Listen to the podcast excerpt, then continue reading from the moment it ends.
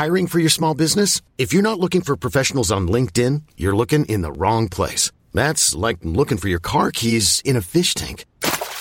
LinkedIn helps you hire professionals you can't find anywhere else, even those who aren't actively searching for a new job but might be open to the perfect role. In a given month, over 70% of LinkedIn users don't even visit other leading job sites. So start looking in the right place. With LinkedIn, you can hire professionals like a professional. Post your free job on linkedin.com slash achieve today.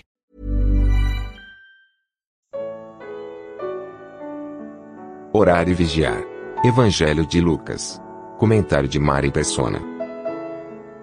Nos versículos 37 e 38 desse capítulo 12 de Lucas, Jesus chama de servos aqueles que esperam por sua vinda iminente. Mas a linguagem muda no versículo 39. Agora ele apresenta outro tipo que chama de dono da casa, antes de exortar os discípulos a estarem preparados para a sua vinda.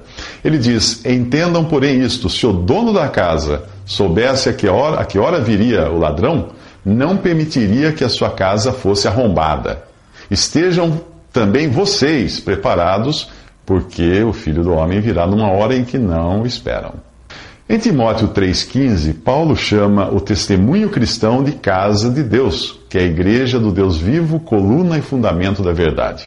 Porém, em 2 Timóteo 2,20, aquela casa é vista em um estado de degradação, como uma grande casa na qual há vasos não apenas de ouro e de prata, mas também de madeira e barro, alguns para fins honrosos, outros para fins desonrosos. O, o mesmo que os líderes do judaísmo fizeram com a casa de Deus da sua época, os cristãos fizeram com a casa de Deus na atual dispensação. Em Lucas 19, enquanto expulsava os vendedores do templo, Jesus dizia: Está escrito, a minha casa será a casa de oração, mas vocês fizeram dela um covil de ladrões. Em sua volúpia por riquezas e poder, a imagem que o mundo tem hoje do cristianismo é muito diferente daquela encontrada nos primeiros cristãos. Neste capítulo de 12 de, de Lucas, Jesus diz que onde estiver o seu tesouro, ali estará também o seu coração. Isto é, o tesouro é o imã que atrai o coração. Ao adotar para si as bênçãos que eram prometidas a Israel, bênçãos terrenas, a igreja colocou seu foco no acúmulo de tesouros terrenos. Não foram os pregadores do Evangelho da Prosperidade que inventaram isso, mas foi o comportamento adotado desde o terceiro século, quando os cristãos deixaram de ser perseguidos para se transformarem em perseguidores. O patrimônio da cristandade é imenso. Se nós somarmos as riquezas de suas organizações, é uma coisa fabulosa. Não é de admirar que, no último estágio do testemunho cristão no mundo, que é representado por Laodiceia em Apocalipse 3, ela se considera rica e bem suprida. Mas a opinião do Senhor é bem outra. Você é miserável, digno de compaixão, pobre, cego e está nu. Dou-lhe este conselho: compre de mim ouro refinado no fogo, e você se tornará rico. Compre roupas brancas e vista-se para cobrir a sua vergonhosa nudez e compre colírio para ungir os seus olhos e poder enxergar. Isso está em Apocalipse 3, 17 a 18. O caráter de dono da casa, usado pelo Senhor em sua parábola, cai muito bem para aqueles que profetam, apenas professam ser cristãos, e também para a cristandade institucional. Para estes, a vinda de Cristo será como a chegada inesperada de um ladrão. E irá pegá-los de surpresa vai ser um estraga-prazeres, causando a perda de tudo o que juntaram aqui. Nos próximos três minutos, conheça o vigilante que nunca fica ocioso. A lição desse capítulo 12 de Lucas continua mostrando que não estamos aqui apenas esperando pela vinda do Senhor, mas vigiando e trabalhando. Um vigia não pode cochilar, caso contrário, ele é pego de surpresa. Além da, da demonstração para vigiarmos, de Lucas 12,37, existem outras características daquele que realmente vive na expectativa de encontrar-se com Jesus a qualquer momento. Ele diz: Estejam também vocês preparados, porque o filho do homem virá numa hora em que não o esperam.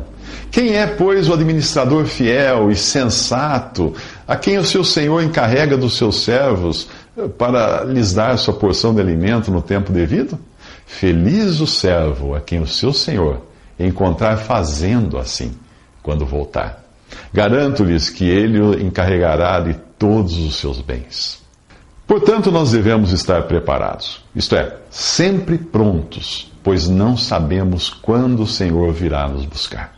Se você depende da carona de seu amigo que vai passar em sua casa para pegá-lo, o que você faz?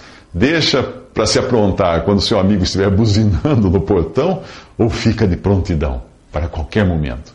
Deus avisou os israelitas no Egito que deviam se aprontar para sair dali imediatamente após comerem o cordeiro assado no fogo, que é uma figura de Cristo sacrificado em lugar do pecador. Deus disse a eles: ao comerem, estejam prontos para sair cinto no lugar, sandálias nos pés e cajado na mão. Comam apressadamente. Isso está em Êxodo, capítulo 12. Eu não sei se existe outro lugar na Bíblia que mostre tamanho senso de urgência. Afinal, você consegue imaginar pessoas comendo com uma mão e segurando um cajado na outra? Outra exortação para aquele que espera é que seja como um administrador fiel e sensato encarregado de alimentar e cuidar daqueles que o seu Senhor colocou sob a sua responsabilidade. Mas como alimentar outros com a palavra de Deus se nós mesmos não nos alimentarmos dela todos os dias? E se não soubermos administrar o que temos nesta vida, como iremos administrar as coisas do Senhor no futuro? Com ele reinaremos, diz 2 Timóteo 2,12. Portanto, feliz o servo a quem o seu Senhor encontrar fazendo assim quando voltar. Garanto-lhes que ele o encarregará de todos os seus bens. Portanto, quando o Senhor vier, não irá querer nos encontrar ociosos, e sim ocupados com os interesses dele. Alguns cristãos sentem arrepios quando ouvem falar de boas obras e vão logo disparando versículos que afirmam que não somos salvos por obras, o que é verdade, mas nós somos salvos para um propósito. E este é claramente indicado após o versículo de Efésios 2, que diz que somos salvos pela graça, por meio da fé, não por obras, para que ninguém se glorie. Somos criação de Deus, realizada em Cristo Jesus, para fazermos boas obras, as quais Deus preparou de antemão para que nós andássemos nelas, para que nós as praticássemos. Isso está em Efésios 2, de 8 a 10, você pode ler depois. Nos próximos três minutos, saiba como você pode comer, beber e se divertir.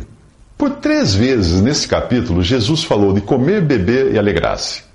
A primeira, no versículo 19, expressa o desejo do fazendeiro rico, que quer aumentar os seus celeiros para garantir uma vida sossegada.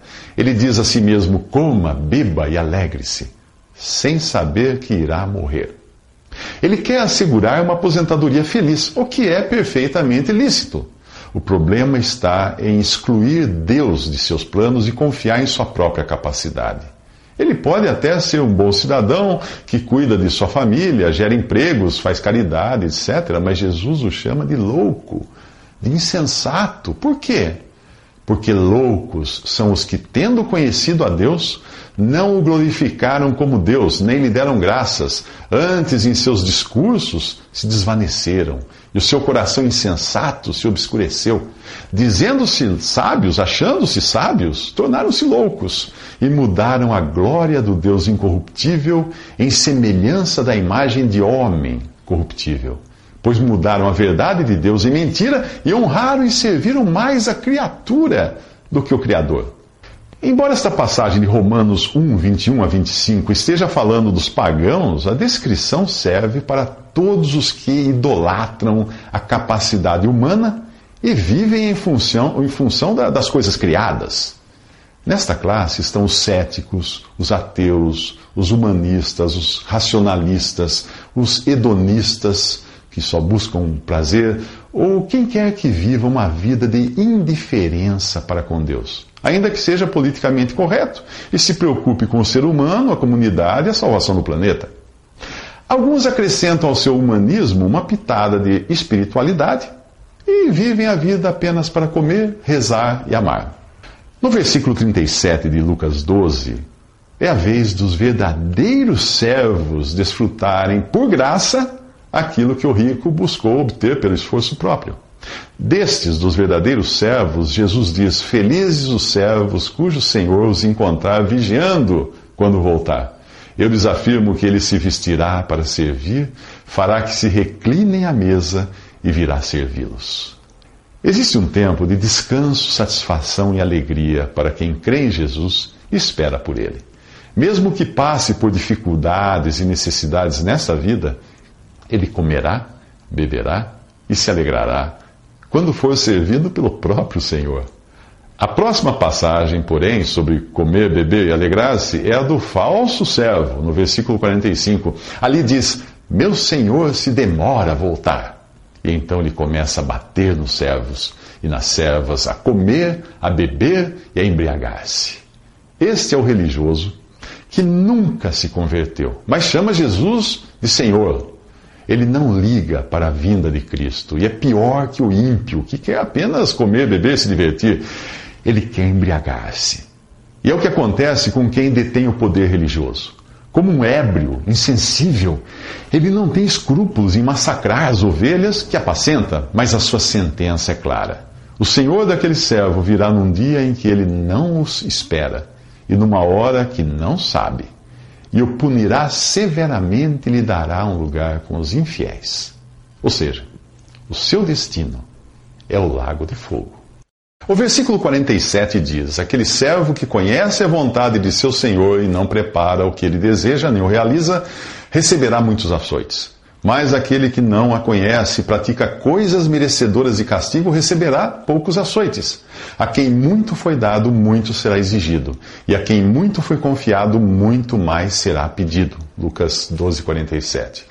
Se para o crente há uma diferença nas recompensas que receberá no céu, para o incrédulo haverá uma variedade de condenações no lago de fogo. Se você foi batizado em nome de Jesus e o chama de Senhor, mesmo sem ser convertido de verdade, você pertence à esfera da responsabilidade cristã e está sujeito a uma condenação mais severa que a do aborígene que nunca ouviu falar de Jesus. É claro que no final todos os incrédulos, cristãos nominais ou não, irão para o mesmo lago de fogo, mas o grau de punição dependerá da responsabilidade de cada um.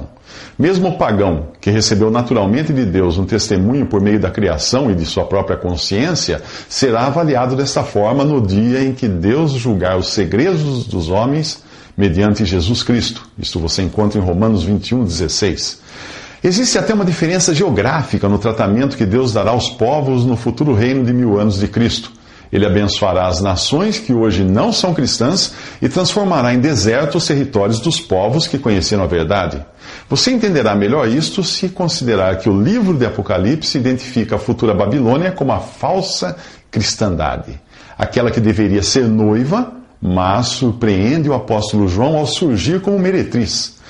João diz: Vi que a mulher estava embriagada com o sangue dos santos, o sangue das testemunhas de Jesus. Quando a vi, fiquei muito admirado. Apocalipse 17, 6. Assim como no passado o sistema católico e mais tarde o protestante perseguiu e matou cristãos genuínos por não se sujeitarem à cristandade apóstata que, após o arrebatamento, crerá no anticristo, irá perseguir o remanescente judeu que se converterá em tempos de grande tribulação. As, as referências proféticas à Babilônia mostram que a, as terras onde o cristianismo floresceu, como Europa e suas colônias, ficarão desoladas no reinado de Cristo. O profeta Isaías diz: Nunca mais será repovoada nem habitada de geração em geração, mas as criaturas do deserto lá estarão. E as suas casas se encherão de chacais, nela habitarão corujas e saltarão bodes selvagens. As hienas uivarão em suas fortalezas e os chacais em seus luxuosos palácios. O tempo dela está terminando e os seus dias não serão prolongados. Isaías capítulo 13, versículo 20 em diante, você encontra isso. Nos próximos três minutos, Jesus acende um fogo. Visite respondi.com.br. Visite também 3minutos.net.